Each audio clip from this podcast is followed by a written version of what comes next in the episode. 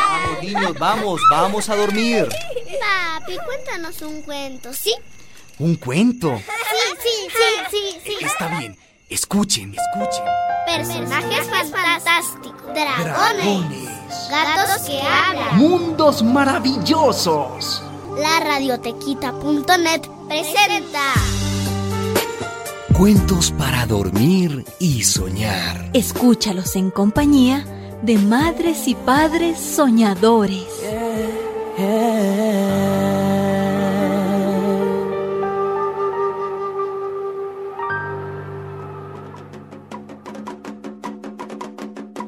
Nacimiento del gran río Amazonas.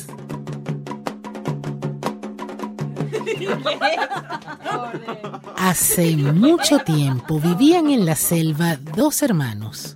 Eran huérfanos y los cuidaban sus abuelos.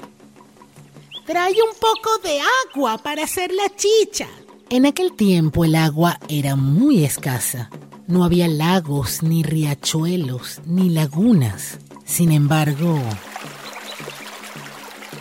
el único que sabía dónde encontrar el agua era el abuelo, pero guardaba el secreto muy celosamente. Nadie, nadie debe enterarse nunca del sitio donde brota el agua. Cerca de la casa había un estanque que todos los días amanecía rebosante, porque el abuelo lo llenaba en las madrugadas para que nadie descubriera su secreto. Trae el agua, mi hijo, para lavar las hojas de plátano. Ah, estoy cansado de cargar agua todos los días. Si tan solo supiera el sitio de donde saca agua el abuelo. Después de pensarlo un largo rato, el muchacho se convirtió en pájaro picaflor para seguir al abuelo y no ser descubierto. Luego de caminar por varias horas, llegaron hasta un gigantesco árbol del cual brotaba un inmenso chorro de agua. ¡Este es el sitio! ¡Este es, este es! Le contaré a mi hermano, le contaré, le contaré, le contaré. Y, y es un árbol gigante que bota agua de su interior, sí, sí. Pero, pero hagamos algo para que todos tengan agua. Claro, claro, pero, ¿pero qué? Bueno, eh, pidámosle a los conejos, a las ardillas, a los ratones, a los tucanes y, y a los pájaros carpinteros que nos ayuden a cortar el árbol. Claro, claro. Pero ¿y si el abuelo nos descubre? No, no lo hará, porque nosotros trabajaremos en la noche. Eso es, eso es. Entonces, comencemos hoy, hoy mismo. Perfecto. Sí, sí, sí, sí.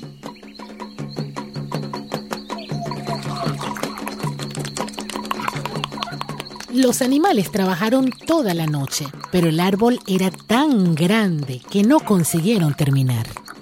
Y decidieron seguir la noche siguiente porque estaban realmente cansados de tanto morder y picotear. Pero algo extraño pasaba. No puede ser, hemos mordido el árbol toda la noche. No tiene un solo rajullo. Sí, es verdad, no puede ser, no puede ser. Los huecos hechos por los animales en la noche parecían sanos por la mañana. A la noche siguiente sucedió exactamente lo mismo y todos se preguntaban, ¿Qué pasará? ¿Qué pasará? Ah, esto tiene que ser obra del abuelo. ¿Cómo? ¿Pero cómo del abuelo? Pues sí, del abuelo. Entonces los hermanos volvieron a seguir al abuelo y se dieron cuenta que él era quien curaba el árbol en las madrugadas. ¿Qué podemos hacer para que el abuelo no cure al árbol? Pues debemos, debemos evitar que el abuelo pueda acercarse al árbol. Sí, sí, pero ¿y cómo? Me convertiré en alacrán y... Cuando el abuelo se dirigía en secreto a curar el árbol, ¡Ay! ¡Ah! ¡Ay! un alacrán lo picó en el dedo gordo del pie derecho. Así los animales, después de un gran esfuerzo, por fin lograron tumbar el gran árbol que contenía el agua.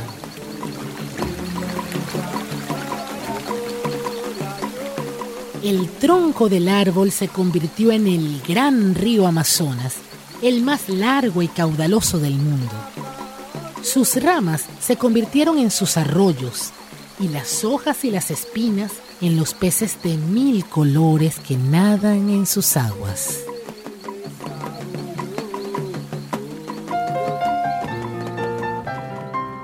Y como decía don Rin Rin, este cuento llegó a su fin.